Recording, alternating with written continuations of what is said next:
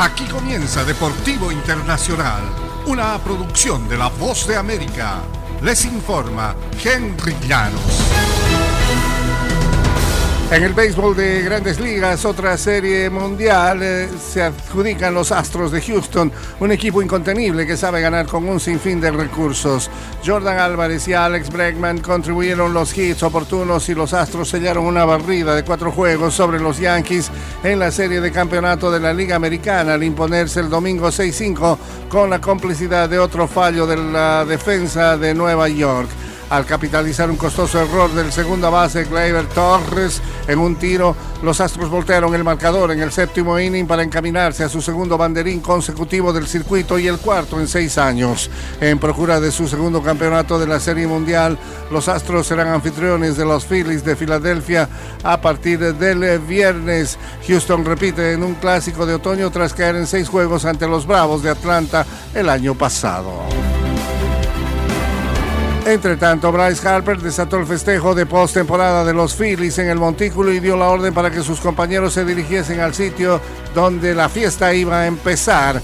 Todos adentro, vamos, vociferó. Con su gorro echado atrás, Harper caminó hacia la cueva y alzó sus brazos jubilosos mientras los fanáticos de Filadelfia coreaban MV3, MV3. Los Phillies procedieron a dar rienda suelta a su celebración en el camerino.